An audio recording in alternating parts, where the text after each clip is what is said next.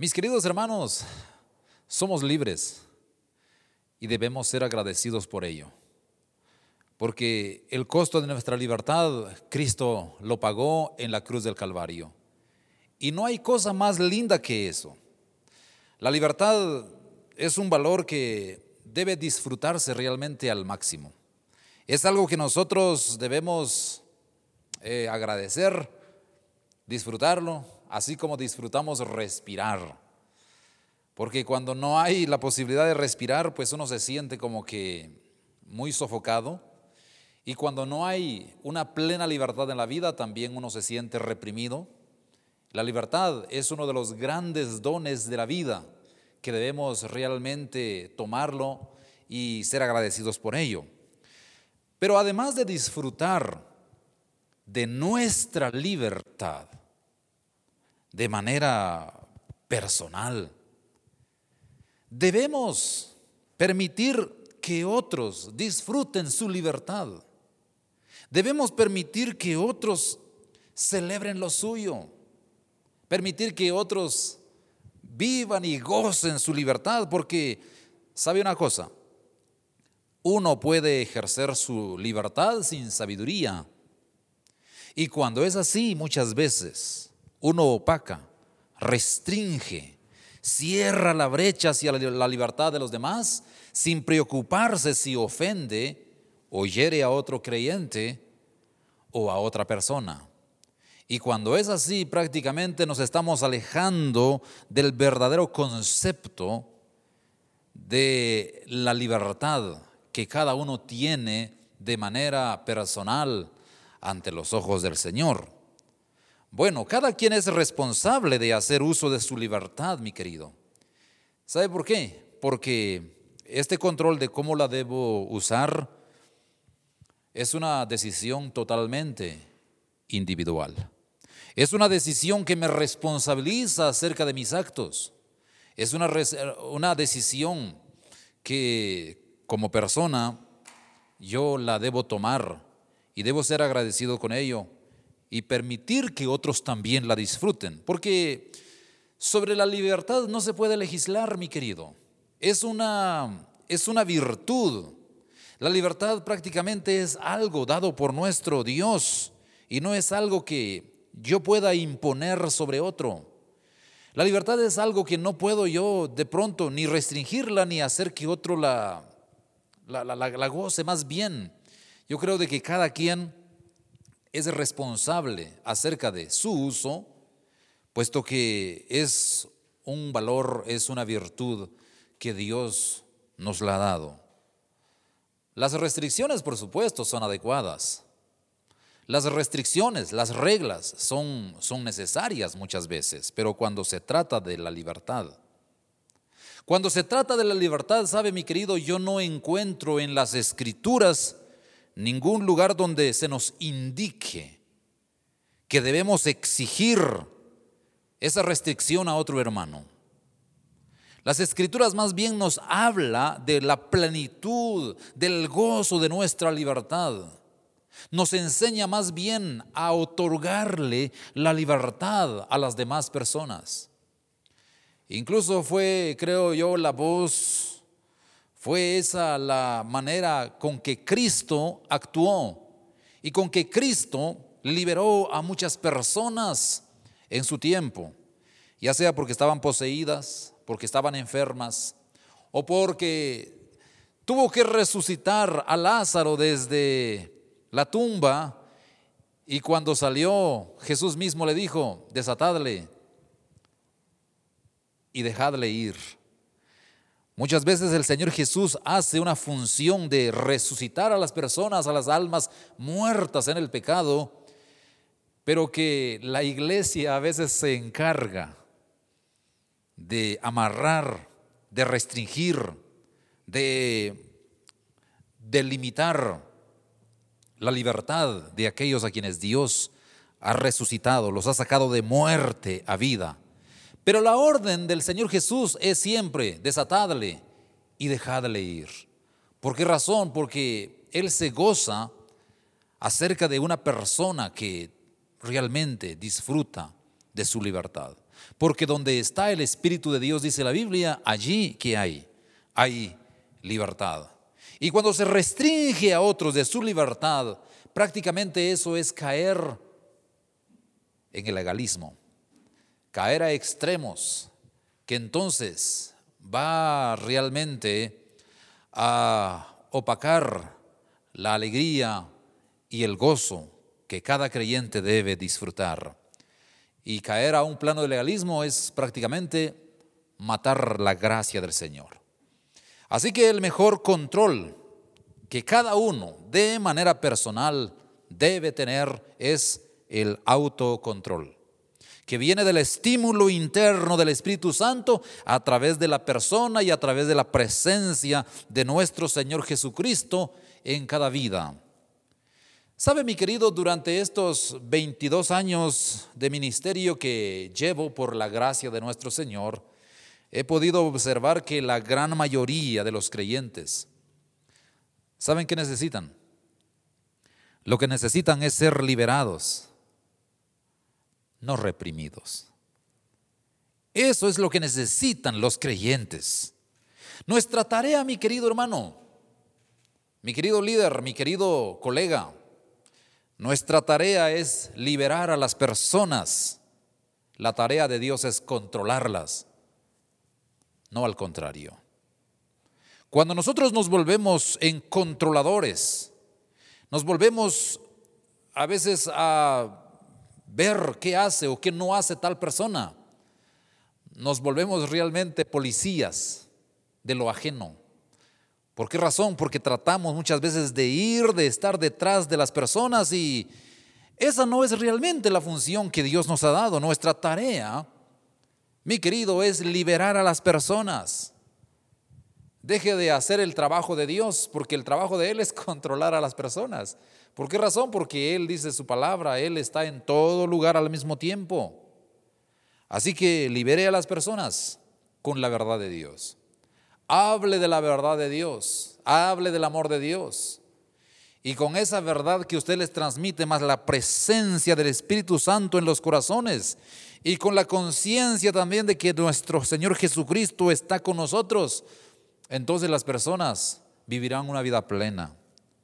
El error más grande surge que nosotros queremos hacer el papel de Dios. Y no es así, mi querido hermano. Nuestra tarea es liberar a las personas, la tarea de Dios es controlarlas.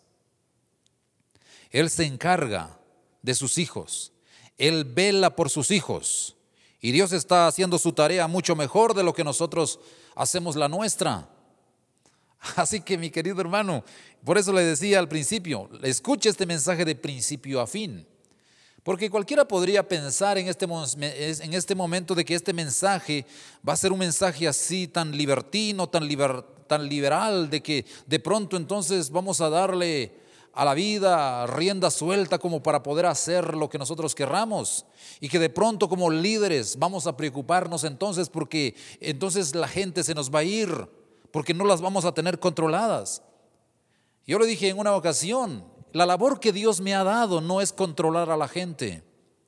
La labor que Dios me ha dado y el santo ministerio que Dios me ha dado es realmente hablarle a la gente del amor de Dios y de su libertad en Cristo, porque cuando es así, entonces surge un amor sincero del corazón. ¿Por qué razón? Porque esa misma libertad que cada uno debe usarla de manera responsable hace que uno entonces se cuide, ame a Dios, tenga temor, es obediente y bueno, y realmente uno sirve por amor, no por obligación. He contado esta anécdota más de una vez sobre una diaconisa que estaba limpiando la iglesia y de pronto ella mira hacia, hacia todos lados con su escoba, mira para allá y mira hacia el otro lado y nadie la ve. ¿Y sabe qué hace esta diaconisa? Tira la basura debajo del, tapete, levanta ahí y, y mete toda la basurita. Y escucha entonces una voz que dice, yo vi lo que hiciste. Y ella entonces, cuando escucha esa voz, se pone así como muy temerosa y dice, ¿y, quién es? ¿De quién es esa voz? ¿Quién me habló? Dios. Ay, yo, yo pensé que era el pastor. ¿Sabe, mi querido? Si la gente tiene más temor al pastor que a Dios, hemos confundido la doctrina.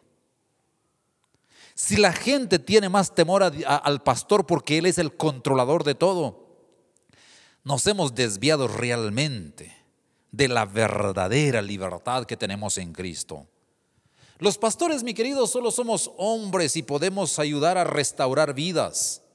Podemos enseñar el camino que conduce de la tierra al cielo. Su temor, mi querido, debe ser que el Señor le vea, no el pastor. Yo no soy omnipresente, no soy omnipotente, solo Dios tiene esas características y esos rasgos. Y cuando de pronto nosotros vamos a pensar o vamos a creer, ¿qué dirá el pastor? ¿Qué dirá el anciano? ¿O qué dirá el líder de la iglesia? ¿Qué dirá mi pastor? ¿Qué dirá el coordinador de, de tal o cual ministerio? ¿Sabe, mi querido? Nos hemos desviado mucho entonces. El pastor no puede imponer las reglas. Es el Señor que las impone. Él es el que sabe realmente hacia dónde va su pueblo. El ministerio primordial del pastor, como les decía anteriormente, es liberar a las personas predicando la verdad de Dios, hablando de la verdad de Dios, dando a conocer el mensaje de gracia y de amor y de libertad. Ese es el papel del pastor y no controlar a las ovejas. Porque cuando se vuelve uno en alguien que controla, reprime a la gente. Entonces esa libertad que según se tiene de Dios muchas veces se vuelve nada más en un hazme reír. Se vuelve muchas veces delante de las personas en una ironía. ¿Sabe por qué? Porque hay mucha gente que dice, el, el sitio en donde yo iría como último recurso es en la iglesia. Así me decía alguien. Me decía, ustedes los cristianos dicen que son libres, pero son los más esclavos, porque siempre están bajo el régimen de alguien. Y entonces cuando es así, muchas veces la gente se vacuna en contra del Evangelio. ¿Por qué razón? Porque a veces ajustamos nuestras reglas al nivel de las Santas Escrituras y hacemos o cerramos cerramos la puerta del reino de los cielos para que la gente realmente goce de su plena libertad. Ahora bien,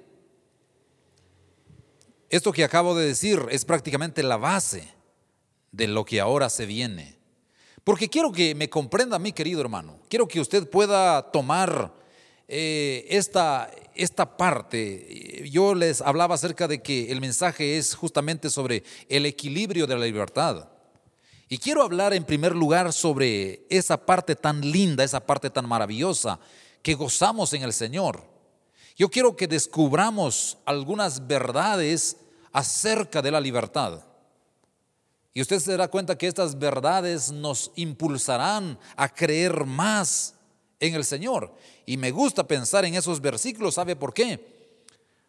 Porque nos ayudan realmente a respirar, nos liberan estos versículos que quiero darle a conocer, sabe, son puntuales acerca de nuestra libertad en Cristo. Y bueno, yo animo a, a, los que desean ser libres, a los que verdaderamente quieren ser libres de las trampas de la opresión y de las prisiones del legalismo, a que lean estos versículos y se van a dar cuenta de cómo estas verdades entonces nos alumbran y nos despejan la mente. Gálatas 5.1. Estad pues firmes en la libertad con que Cristo nos hizo libres. Romanos 6.7. Porque el que ha muerto, oiga esto, porque el que ha muerto ha sido justificado del pecado. Maravillosa palabra, ¿no es cierto? Eh, Romanos también, Romanos capítulo 8, versículo 2. Porque la ley del Espíritu de vida en Cristo Jesús me ha librado de la ley del pecado y de la muerte. ¿Qué nos ha librado de la ley del pecado? ¿Qué nos ha librado de la ley de la muerte? Dice la palabra. La ley del Espíritu de vida en Cristo Jesús. Romanos 8, 31 y 32. ¿Qué pues diremos a esto? Si Dios es por nosotros, ¿quién contra nosotros? El que no escatimó ni a su propio Hijo, sino que lo entregó por todos nosotros. ¿Cómo no nos dará también con Él todas las cosas? Oiga esos versículos que nos ofrecen, que nos proveen de libertad. San Juan 8:32, y conoceréis la verdad, ¿y qué dice la Biblia? Y la verdad os hará libres. San Juan 8:36, así que si el Hijo os libertare, seréis verdaderamente libres. Mire, ahí hay una verdad tan linda y tan maravillosa que como hijos de Dios debemos tomar todos los días de cómo la palabra de Dios nos impulsa hacia la verdadera libertad que debemos tener en Cristo. Y por ejemplo, el apóstol Pablo le escribe a Timoteo, 1 Timoteo 6, 17, él dice que Dios nos da todas las cosas en abundancia. ¿Para qué? Para que las disfrutemos. Oiga eso. Dios nos da todas las cosas en abundancia, todas las cosas en abundancia, ¿para qué? Para que nos restringamos, para que nos sintamos cohibidos, para que nos sintamos realmente tristes, deprimidos, no, dice, para que las disfrutemos. Primera de Corintios, primera de Timoteo 6, 17. Así que la misión más elevada en la vida que Dios me ha dado, mi querido, es ayudar a que otros realmente disfruten de la vida de Dios. Disfruten de las cosas que Dios nos ha provisto. No puedo pensar en otra labor. Durante estos 22 años que he llevado en el ministerio, me he topado con gente que sí quiere, otra gente que no quiere. Pero ya no es mi decisión. Yo simplemente enseño realmente lo que la palabra de Dios, dice y que lo, lo, álgido, lo más grande de todo esto es que como cristianos realmente disfrutemos de las cosas que Dios nos ha dado. Y que no restringamos nuestra libertad. Sinceramente, mi querido, esta es una de las metas más, grande de mi, más grandes de mi vida. Ayudar a otros a disfrutar de la vida. Sé que muchos de mis oyentes en esta oportunidad, sé que muchos amigos, colegas, sé que muchos consejeros me están escuchando en esta hora, pastores, eh, ellos trabajan aconsejando. Y a menos que me equivoque, mi querido, creo de que una de las tareas en las que usted se deleita es ayudar a que la gente realmente disfrute de la vida, hacer que la gente viaje liviano por la vida y no complicársela. Porque hay mucha gente que necesita de consejería y cuando llega a su oficina o a su sala pastoral, cuando llega a su clínica, usted no le impone cargas, más bien lo que trata de hacer es, es liberar. Y qué lindo porque aquel consejero, después de ese proceso de, de ayudar a la gente para salir de su embotellamiento, de salir de su depresión, él dice, bendito sea Dios porque ayudé a otro, ¿para qué? Para que salga libre para que sienta que la vida realmente es de lo mejor. Entonces los consejeros, los pastores, los líderes realmente que comprenden el concepto básico de la libertad, es enseñarle a la gente a que viaje liviano y no complicarle la vida. Y ese fue el concepto que Jesús vino a sembrar en los corazones de la gente. Se lo hizo a la, mujer adúltera, a Saqueo el publicano, a Simón el leproso, al hombre que estaba justamente crucificado a su derecha, aquel hombre que reconoció que realmente era indigno y de que él sí merecía ser crucificado por los hechos que había cometido, pero que Jesús le dijo en el último momento, sabes, no le dijo, haz y cumple las reglas sino más bien le dijo, en este mismo momento estarás conmigo en el paraíso. Así que yo creo de que en eso nos gozamos. Y en eso se gozó nuestro Señor Jesucristo, en liberar a la gente, a los oprimidos, sacarlos de la cárcel a la libertad, sacar de las tinieblas a la luz. Y esa es nuestra función básica, mi querido. Nosotros somos linaje escogido, real sacerdocio, nación santa, pueblo adquirido por Dios. ¿Para qué? Para que anunciéis las virtudes de aquel que os llamó de las tinieblas a su luz admirable. 1 Pedro 2.9. Entonces, qué lindo es, mi querido, realmente hacer que otros vean de que son libres en Cristo. Y yo felicito y animo a aquellas personas que han ayudado a otros, que aconsejan a encontrar la libertad que necesitan. Una vez que usted haya tratado con esa persona, lo haya sentado en la sala o en su oficina, una vez que haya tratado correctamente sus pecados, ínstela Inste a esa persona a levantar el velo de la culpa y levar la herrumbrada ancla de la vergüenza que lo ha mantenido encallado por mucho tiempo a través de las anclas del pecado. Ínstelas a, a levantar las anclas y que camine y que viaje hacia la libertad. Porque de eso se trata la libertad en Cristo, mi querido. Esas cargas muchas veces las cargas del pecado llegan a ser tan, tan duras, tan mortificantes.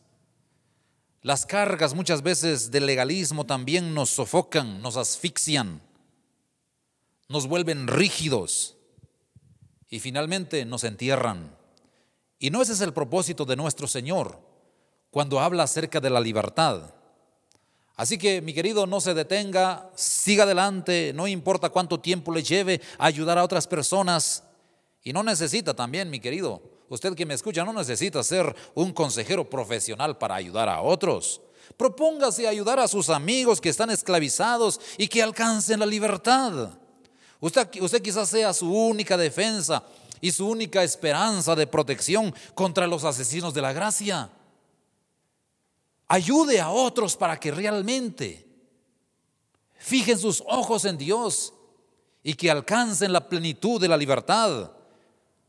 Únase al movimiento, mi querido. ¿Qué movimiento?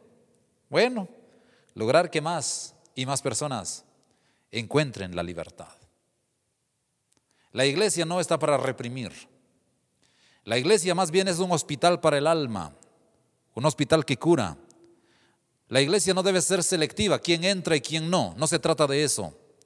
La iglesia es un sitio en donde muchos vienen a sanar sus corazones, donde los quebrantados de corazón vienen, cuyas heridas deben ser sanadas, en donde aquellos sedientos pueden venir y beber de la dulce presencia de Cristo.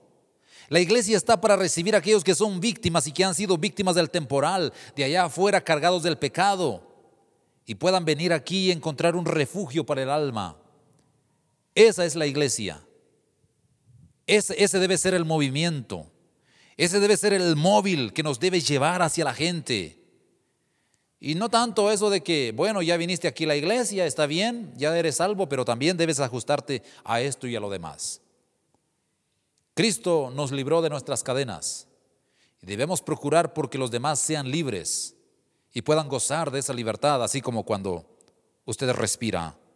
Ahora bien, pensemos en lo que dijo Pablo cuando escribió a los, a los de Corinto, porque hay algo muy importante que debemos aprender de 1 Corintios capítulo 10, versículo 25 al 30. Es un pasaje un poquito largo, pero quiero que usted pueda comprender este mensaje que el Señor nos da allí.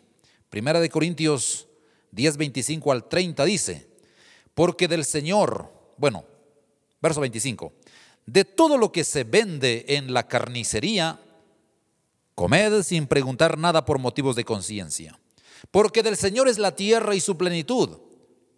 Si algún incrédulo os invita y queréis ir, de todo lo que se os ponga delante, comed sin preguntar nada por motivos de conciencia. Mas si alguien os dijere, esto fue sacrificado a los ídolos, no lo comáis por causa de aquel que lo declaró y por motivos de conciencia, porque del Señor es la tierra y su plenitud. la conciencia. Digo, no la tuya, sino la del otro.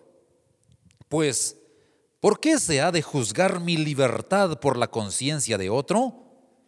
Y si yo con agradecimiento participo, ¿por qué he de ser censurado por aquello de que doy gracias? Este pasaje es muy claro, es muy puntual.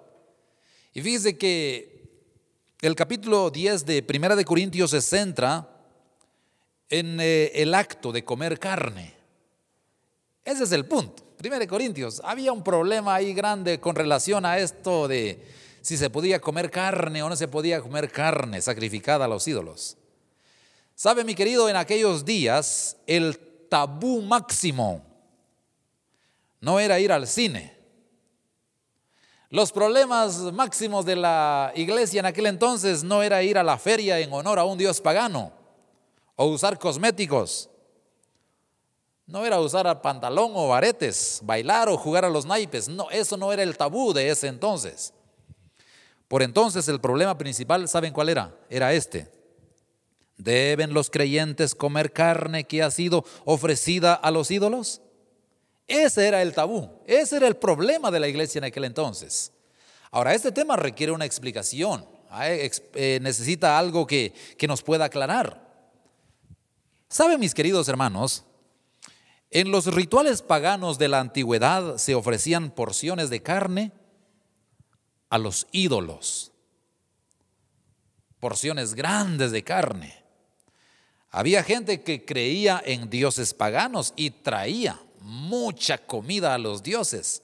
Como cuando se nos viene aquí el Día de los Santos y luego allá en el cementerio se van a dejar whiskiles, banano y todo lo demás y comida para que coma el muertito. y en aquel entonces la gente pagana le llevaba carne, le llevaba comida a los dioses. Mucha carne, muchos asados, muchos tacos al pastor, mucha comida. Y los dioses estaban muertos sea, no comían. Ahora, ¿qué hacían los sacerdotes? Que ministraban en el templo de los dioses paganos. Bueno, ellos se comían la comida. Pero como había menos sacerdotes que ofrendas, porque había unos cuantos sacerdotes de turno, imagínense y cuánta gente venía al templo pagano y traía mucha carne y siempre sobraba carne. Entonces ellos se idearon algo, dijeron, vamos a poner una carnicería. Y cabalmente ponían carnicería en el fondo del templo y vendían carne barata que no les había costado nada. Allá en el mercado comúnmente la libra de carne era barata, pero en el templo, en donde estaba el mercado de la carne que se ofrecía a los dioses paganos, era carne barata. Parte de la res la que sobraba se vendía en el mercado, es decir, en el fondo del templo, a precio súper baratísimo. Era carne normal, era carne buena, era la pura posta, era realmente carne de esa carne buenísima. Ahora bien, si usted quería comprar carne barata, iba y compraba la carne, ¿saben dónde? ¿En el mercado? No, en el templo de los dioses. Entonces había gente que decía, o sea, hermanos que decían, bueno, yo soy libre en Cristo. Así que yo compro carne y, y como esta carne. O sea, no tengo problemas de comprar carne allá en el fondo del templo del dios pagano, aunque esa haya sido ofrecida a dioses muertos y no me molesta para nada. No tengo ningún problema si compro de esa carne, ya sea en el templo, ya sea en el mercado. A mí no me molesta nada. Pero, ¿saben? Aquí está el detalle. Pero había gente que había creído en esos dioses.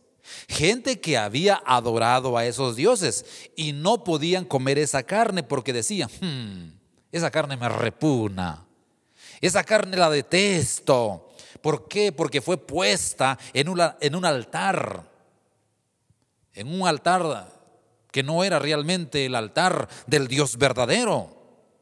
Entonces estos hermanos principiantes que acaban de convertirse al cristianismo y de abandonar a los dioses paganos, abandonar el estilo de vida pagano, ellos pensaban que no debían hacerlo. Entonces, ese era el dilema. Y el razonamiento era este. Esa carne que fue ofrecida allá los ídolos, esa carne no deberíamos comprarla ni comerla. Está contaminada por su vinculación a los ídolos del templo con los ritos paganos. Por lo tanto, esa carne es detestable. Y entonces, a ese se le podía causar tropiezo. Y por eso el apóstol Pablo les escribe justamente allí y les dice, les dice a los hermanos, bueno, no comas por las dudas. Eso fue lo que dijo Pablo. No comas por las dudas, porque a ese le puede hacer mal la carne. Y al otro de repente no. O sea, ese es el contexto, mis queridos hermanos. Si hay algo que a usted le hace mal, pues el apóstol Pablo dice, yo no voy a forzar para que lo haga. Ese es el punto, mi querido. No le voy a decir, entonces, vaya a las fiestas Julias o no vaya. Si es asunto de conciencia. Yo no le voy a decir, venga a la iglesia con pantalón o no venga. Eso es un asunto de, es un asunto de conciencia. Si algo le afecta a su conciencia, mi querido, y eso le quita comunión, no lo haga. Simple. Esa es la regla. Ahora, no tanto era de que entonces viniera Pablo, ¿verdad? Porque es un asunto prácticamente cultural. Y entonces Pablo les escribe diciéndoles, ¿saben mis queridos? La carne no está contaminada por el hecho de que la otra parte del animal haya sido sacrificada en un altar pagano. No hay manera alguna de que un ídolo de madera o de piedra pudiera contaminar un pedazo de carne. O sea, no hay manera. Por eso esto explica por qué el apóstol Pablo afirma en el versículo 25, 1 Corintios 10, 25, ¿qué dice el apóstol Pablo? Coman cualquiera cosa que se venda en el mercado. Eso fue lo que dijo él. O sea, el apóstol se sentía libre para comer, aunque otros no se sintieran de la misma manera. Ahora, observe el versículo 27. ¿Qué dice el verso 27? 1 Corintios 10, 27. Si algún incrédulo os invita y queréis ir de todo lo que se os ponga delante, que dice, comed. Ahora, ¿sabe qué está haciendo el apóstol Pablo aquí? Está liberando a los creyentes. Les está dando la libertad. No tienen que preocuparse acerca de la carne que les sirven en la mesa de un incrédulo. Si un incrédulo lo invita a un asado, genial, vayan, coman de esa carne. Y no hagan preguntas, no se pongan a averiguar de qué carne es o de qué color, de qué color es. O, no, no, no, no, no pregunten, dice el apóstol Pablo. Y Pablo también, eh, miren, formula algunos sabios comentarios acerca de las ocasiones en que es mejor no comer. Ahora, ¿por qué no comer? por asuntos de conciencia. Eso lo dijo él. Pero la regla principal, ¿saben qué, qué, cuál es la regla principal que el apóstol Pablo pone? Coman carne. Coman carne y no pregunten, por razón de conciencia. Ahora, el apóstol Pablo le dice a los hermanos, la gracia de Dios dice que ustedes pueden comer carne. Eso es lo que implica este apóstol de la gracia, mi querido. Disfrútenlo. Disfrútenlo. Primero Timoteo 6, 17 lo que les decía, que el Señor nos ha dado todas las cosas en abundancia. ¿Para qué? Para que las disfrutemos. Algunos, mis queridos hermanos, algunos, sin embargo, no sienten la misma libertad, pero eso no los autoriza a censurar a los que comen. Pablo dice lo mismo aquí en el versículo 30, por ejemplo. 1 Corintios 10:30 dice, y si yo con agradecimiento participo, ¿por qué he de ser censurado por aquello de que doy gracias? Mi querido hermano, esa es una importante pregunta que el apóstol Pablo contesta con valentía. ¿Por qué me censuran por el hecho de disfrutar la carne que se me ha servido? ¿Por qué ustedes me... ¿Qué censurar a alguien? A poner en tela de dudas a alguien. Señalar a alguien. y decir, no, esto va para tratar, porque esto realmente está fuera de las reglas. Hay quienes pueden comer de todo, dice el apóstol Pablo, otros no. Ahora, todo esto, mi querido, se reduce a la siguiente declaración. El apóstol Pablo con todo esto lo que quería él decir era lo siguiente, no me impongan sus propios códigos. Eso es.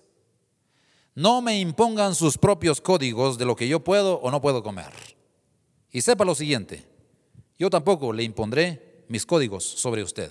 Cada quien es libre, cada quien debe ejercer el asunto de conciencia para poder disfrutar lo que Dios nos ha dado. Al estar libre, no tiene obligación alguna de coincidir con mi lista personal. No debería censurarme si mi lista no es exactamente igual que la suya. Porque de repente en su lista hay algunas cosas que no están dentro de mi lista y que por eso entonces yo lo vea ya con ojos de recelos. Y de pronto entonces venga yo y le ajuste, no se trata de eso. Esa es una de las formas, mi querido, en que los creyentes pueden vivir, ¿saben cómo? En armonía. Respetar las diferencias. Se llama vivir por la gracia, mi querido. Se llama vivir bajo la gracia de Dios y es la única forma en que se puede andar. Es la única forma entonces en que uno puede disfrutar de la vida. Ahora, usted dirá, bueno, pero si encontramos una lista de las escrituras, escrituras de cosas que se, que se pueden y no se, y no se deben hacer, eso es diferente, hermano. Eso es diferente. Por supuesto de que hay listas. En la palabra de Dios encontramos listas de cosas que se deben y no se deben hacer. Pero nótelo bien, esas cosas son diferentes. Romanos nos ofrece una lista. Romanos capítulo 1, versículo 28 en adelante. Corintios nos ofrece una lista en 1 Corintios capítulo 6. Efesios de igual manera nos ofrece una lista en el capítulo 5. Gálatas nos ofrece una lista en el capítulo también 5 sobre los frutos del Espíritu y los frutos de la carne. Colosenses nos ofrece también una lista.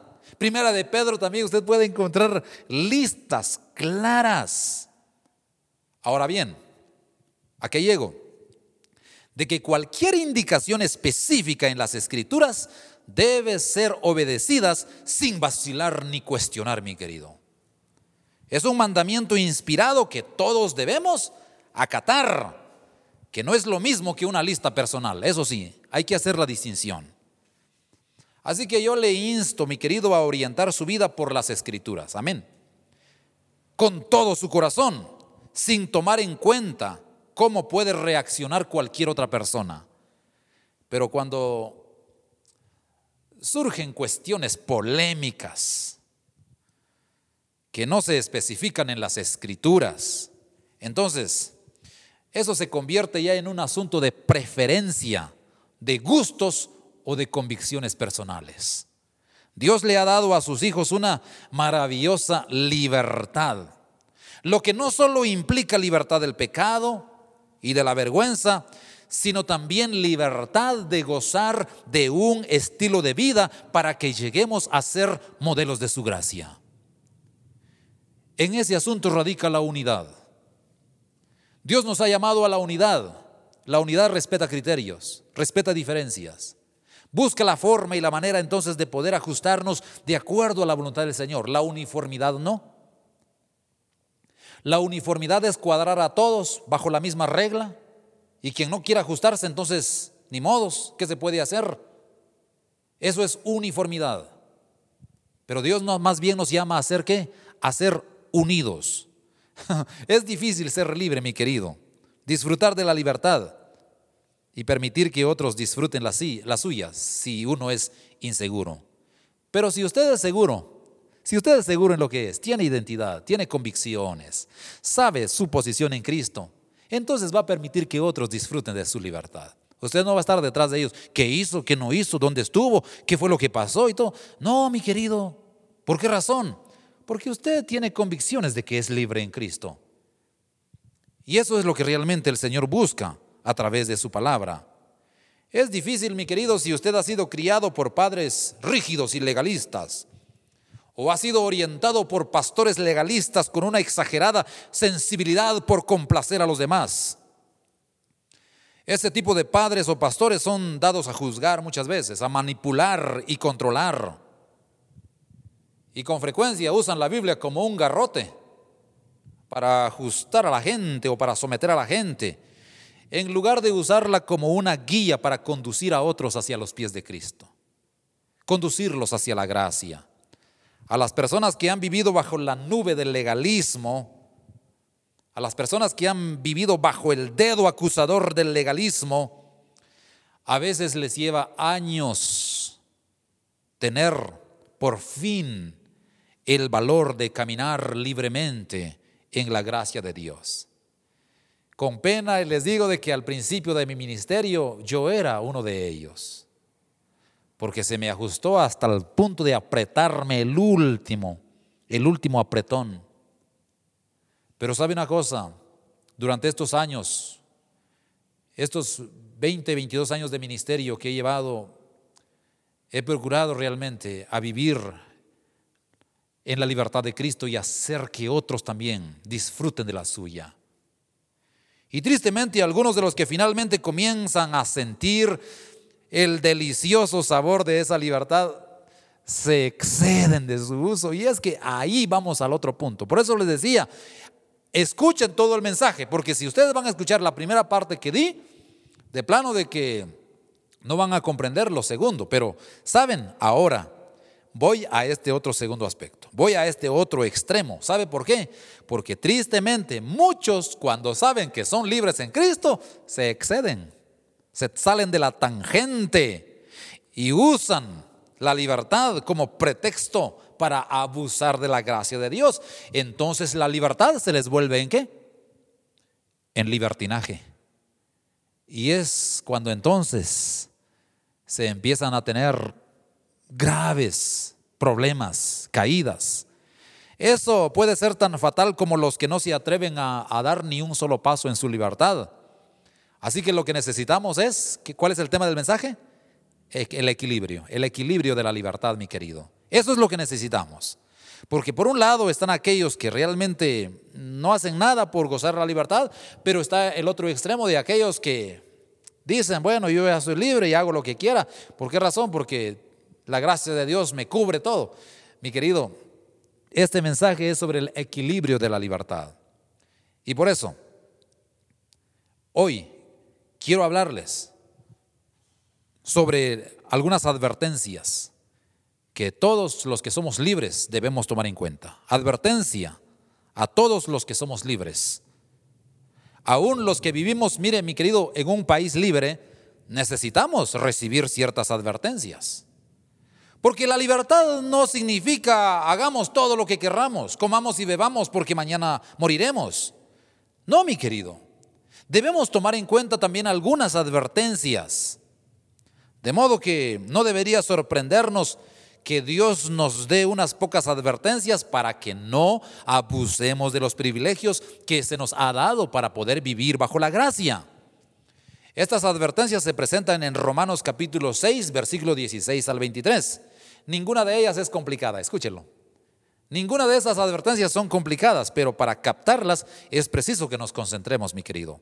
Y por alguna razón esta información no se escucha en la iglesia. En la iglesia se escucha, mire, se va a comportar así, asá, usted va a hacer esto, se va a someter a estas reglas y todo lo demás, pero no escuchamos lo que dice Romanos capítulo 6, versículo 16 eh, al 23.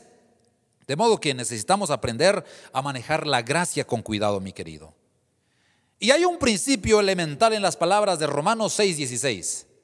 Dice de la siguiente manera, ¿no sabéis que si os sometéis a alguien como esclavos para obedecerle, sois esclavos de aquel a quien obedecéis, sea del pecado para muerte o sea de la obediencia para justicia? Ahora, la enseñanza de este capítulo es que la manera en que vivimos depende del amo que elegimos. Ese es el punto, mi querido. Someterse a un amo es lo mismo que ser esclavo de ese amo. Ahora, ¿qué alternativas tenemos? Solo dos. Del pecado para muerte, ese es un amo. ¿Y cuál es el otro amo? De la obediencia para justicia. Ahora, cada día, mi querido hermano, tenemos la opción de hacer lo correcto o lo incorrecto. Elegir a qué amo nosotros nos vamos a someter.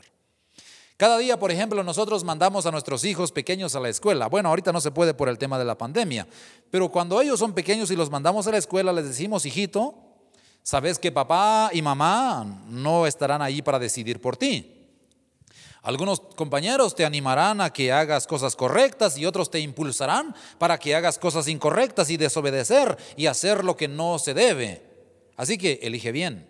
Elige a tus compañeros cuidadosamente, sé equilibrado, ¿verdad? Y uno le da recomendaciones a los hijos. ¿Por qué? Porque uno quiere que siempre les vaya bien. Ahora, en términos de Romanos capítulo 6, les diríamos, hijo, sirve al amo adecuado.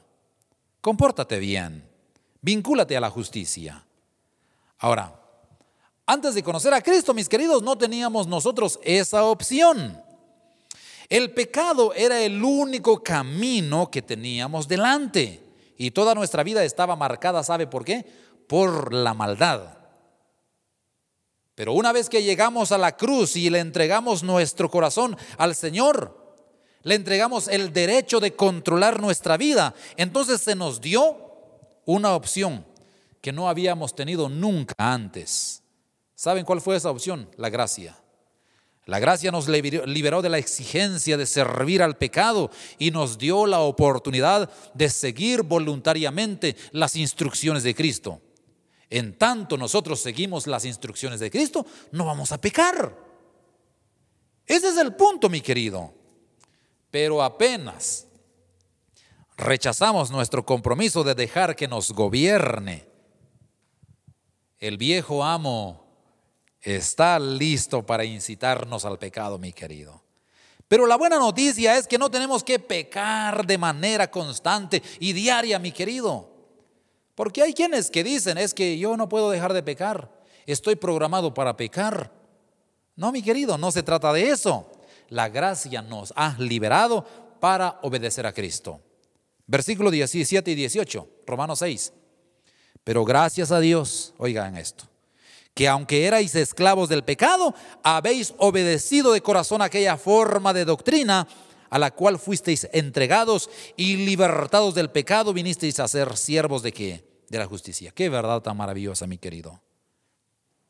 Si elegimos la justicia, dice la palabra, disfrutamos de un estilo de vida caracterizado por las bendiciones de Dios, la estabilidad y la fortaleza. Todo parece multiplicarse cuando elegimos vivir de acuerdo a la voluntad de Dios. Todo se multiplica, todo se vuelve nuevo. En cambio, quizás ha descubierto, como lo he hecho yo, mi querido, que si usted elige mal, si usted hierra en el blanco, adopta un estilo de vida que cada vez se vuelve peor. Usted se va hundiendo y reconozco que muchos creyentes justifican un estilo de vida licencioso diciendo, bueno, sabe, pastor, es que todo queda bajo la gracia. Alguien me decía, yo puedo dejar a mi esposa y abandonar a mis hijos y casarme con otra mujer que sea atractiva y que me ame más apasionadamente. Algunos habrán en la comunidad cristiana que no lo acepten, pero en la gracia de Dios yo soy libre, mi querido pastor, me decía alguien. Después de todo, la mujer con la que me voy a casar ahorita, a pesar de que tenga otra, ella es creyente. Ambos estamos bajo la gracia y podemos hacer lo que querramos. No, mi querido. O bien, una, una mujer dice, prefiero vivir con este hombre sin casarme con él. No estoy dispuesta a dar un paso permanente y a hacer promesas definitivas para poder ir a firmar un documento y para poder constatar mi matrimonio. La gracia me da la libertad para hacer lo que yo quiera. No, mi querido hermano. No se trata de eso. Eso no es gracia. Eso es desgracia. Eso es abusar de la gracia, mi querido. La gracia le da la libertad de vivir conforme al Señor, lo que le expliqué anteriormente. Pero sabe, la gracia nunca significa que estemos libres para vivir como querramos, sin tomar en cuenta las consecuencias. La gracia no significa que Dios me va a sonreír, no importa qué haga con mi vida. Eso no es gracia, mi querido. Significa que estoy libre para elegir la santidad o la desobediencia. Eso es gracia. La capacidad que tengo de elegir si yo quiero hacer el bien o quiero hacer el mal. Esa es la gracia del Señor. Y esa es la recomendación que la palabra de Dios nos hace en su palabra. Y si yo elijo el mal, también debo aceptar las consecuencias. ¿Qué consecuencias? Angustia mental, conciencia culpable, ofensas y heridas a otros miembros de la comunidad cristiana y sobre todo la deshonra al nombre de Cristo. Son consecuencias de abusar de la gracia del Señor. Si menospreciamos la santidad de Cristo, mis queridos hermanos, el pecado puede aumentar de la misma manera que cuando todavía éramos inconversos. Porque hay quienes que han abusado de la gracia y dicen ser cristianos, su comportamiento, es mucho más o mucho peor que cuando eran inconversos. El creyente puede estar temporalmente adicto al pecado y eso es carnalidad y eso no se vale. Eso es abusar de la gracia del Señor. Eso no es ser libre, eso es ser libertino y de eso no se trata la vida cristiana. Y eso es lo que el Señor aquí nos manda en su palabra. Así que le insto, mi querido, a hacer un profundo estudio de la carnalidad, porque se encontrará con ella a lo largo de la vida cristiana y descubrirá que es fácil caer en esa trampa. Tenga cuidado. La gracia no es para abusarse de ella. La gracia no es para usarla como un pretexto para pecar. La gracia es más bien vivir una plenitud de vida en Cristo Jesús y amar a Dios no por obligación, no por las reglas que están puestas, sino amar a Dios de manera voluntaria. Estoy enfatizando este concepto, mi querido hermano, no porque quiera ser negativo, sino porque quiero subrayar esta necesaria advertencia. ¿Por qué razón? Porque cuando comenzamos o empezamos a extender nuestras alas en la gracia y disfrutar realmente de la nueva libertad, de nuestras nuevas profundidades o nuestra nueva vida eh, en Cristo, será sabio que no olvidemos cuál debe ser nuestra meta realmente en la vida cristiana. ¿Cuál debe ser nuestra meta primordial en la vida cristiana? Glorificar a Dios. Esa es la meta principal. Estar contentos con Él por toda la eternidad. Y usted no va a poder hacer sentir feliz el corazón de Dios si usted de repente entonces basa su vida en una vida licenciosa del pecado, no. Dios le otorga su gracia. ¿Qué dice el verso? ¿Qué dice Colosenses 1, 10 al 12? Oiga esto.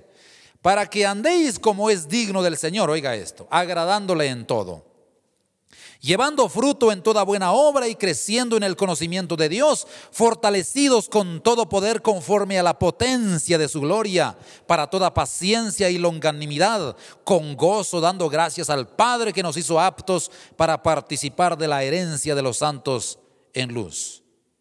Mi querido hermano, antes de llegar por fe a la cruz, ¿qué dice la palabra aquí en Colosenses 1.10?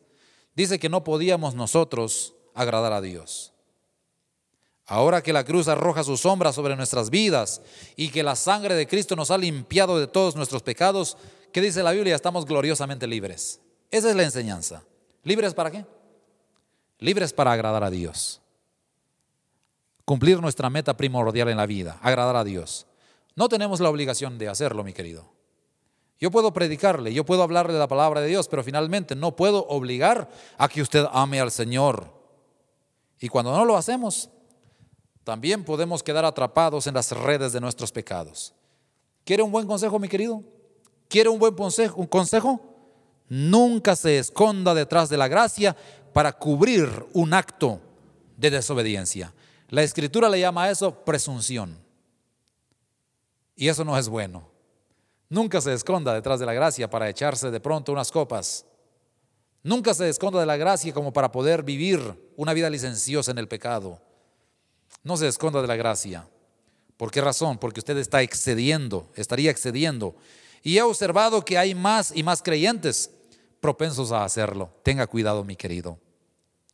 Dado que soy hermano de usted y que tengo las mismas debilidades como usted, esas mismas flaquezas que nos realmente que nos eh, hacen, por decirle así, iguales, y que ambos pertenecemos a la, a la misma familia de la fe, le puedo advertir, mi querido, que el daño que le hará cometer una mala elección realmente es fuerte, es duro, es triste, pero la gracia implica que yo le dé la libertad de elegir. Usted tiene la decisión en sus manos. Si usted quiere agradar a Dios, hágalo, hágalo porque usted realmente lo hace por amor a Dios. Pero si usted no quiere hacerlo, incluso usted tiene la libertad de elegir. Dios tiene toda la capacidad para guiarlo, claro que sí. Él guiará a unos a vivir un estilo de vida y a otros también los guiará a vivir otro, de, otro estilo de vida diferente. Algunos elegirán una ocupación, otros elegirán aquella. Algunos eh, elegirán por estudiar una carrera y otros a estudiar otra. O sea, eso Dios lo permite en su gracia. Orientará a unos a educar a sus hijos de una manera y a otros de otra manera. Usted está libre para elegir lo que usted considere. Quizá usted prefiera esta clase de música y yo otra. Usted tiene esa libertad. Yo puedo decidir, enfatizar eh, el, el, aspecto de mi ministerio, hacerlo de una manera y usted decide cómo hacerlo también. Unos viven en una clase de casa, otros viven en otra, una casa diferente. O sea, son opciones que son válidas para nosotros. Así como hay diferencias en el gusto y en las preferencias, la gracia nos da la libertad de elegir. Ahora bien, mi consejo es este. Deje que las otras personas hagan sus propias elecciones. Acéptelas como son. Acéptelas. Cada quien tiene la libertad de elegir. Y es bueno, mi querido, que antes que elijamos hacer algo o no hacerlo, ajustarnos a la gracia de nuestro Señor Defendamos el derecho de que cada uno tiene opiniones, de que cada uno tiene convicciones y preferencias diferentes. Aceptemos eso. Lo que quiero comunicar es que no se trata de que simplemente incorporemos la gracia en nuestro vocabulario, sino que la cultivemos en nosotros y en los demás.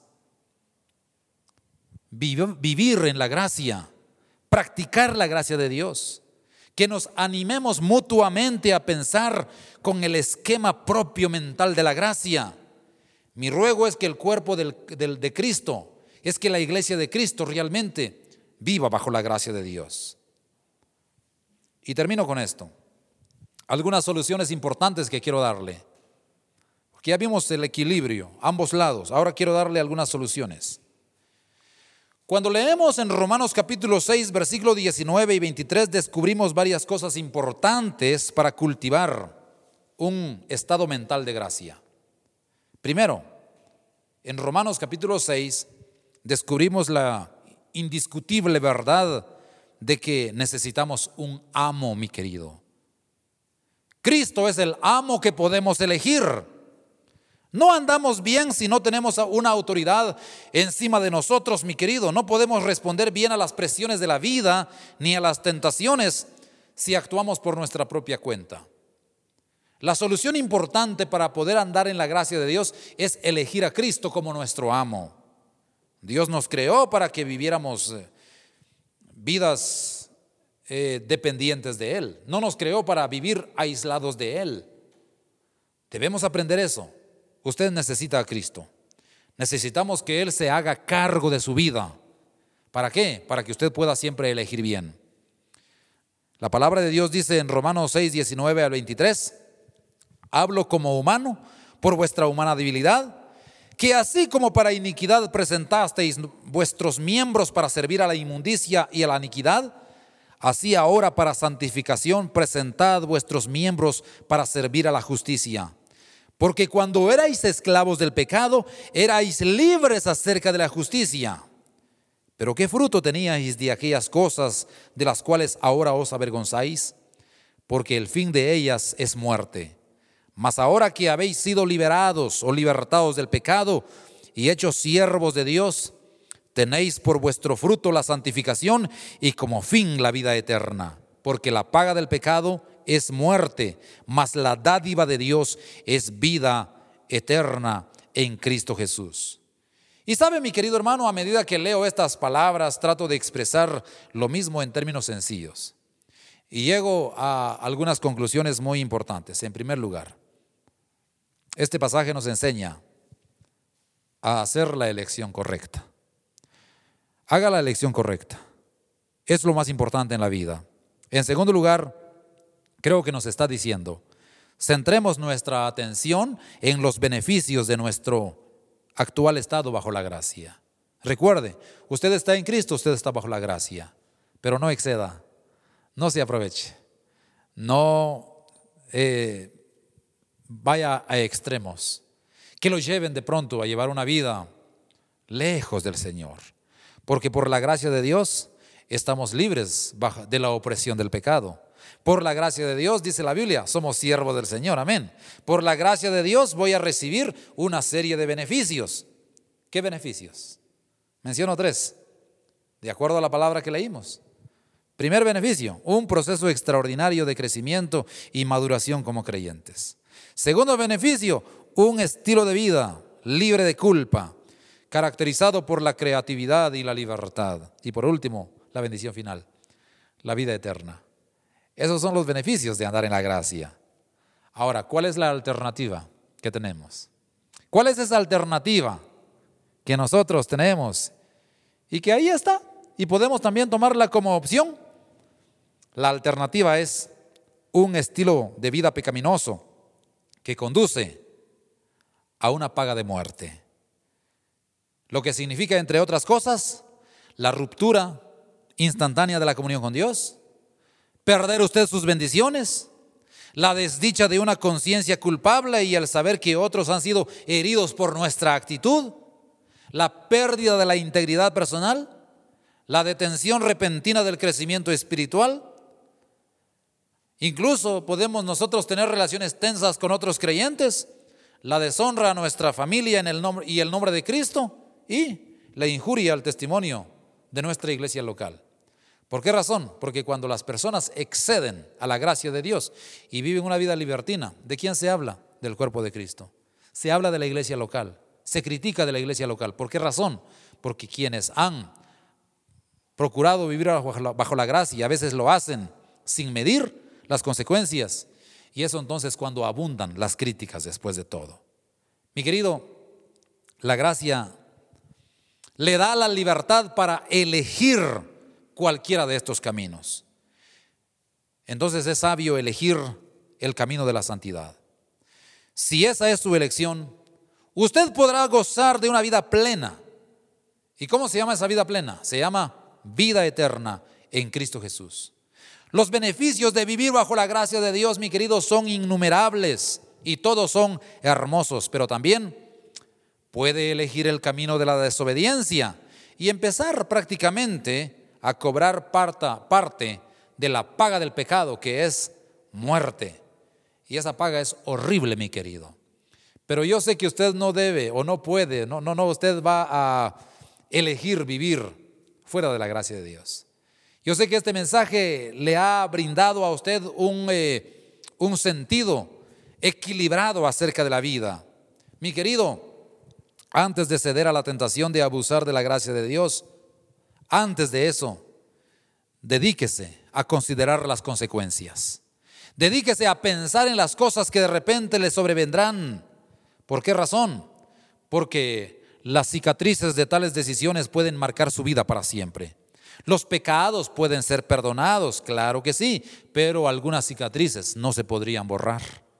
A pesar de las horribles consecuencias que puede traer el pecado, todavía, mire, quiero enfatizar que la gracia significa permitir a las personas la libertad de elegir, pese a los riesgos.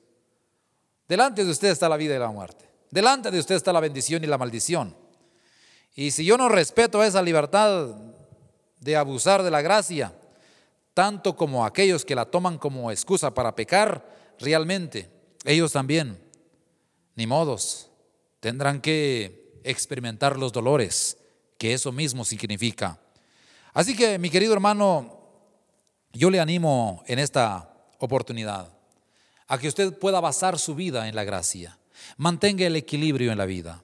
Eso es lo que Dios quiere finalmente. equilibre su libertad. He hablado sobre muchos asuntos que tienen que ver con el, el tema de la iglesia, el tema de la vida. Este mensaje no pretende a, ver las cosas de manera libertina, no se trata de eso.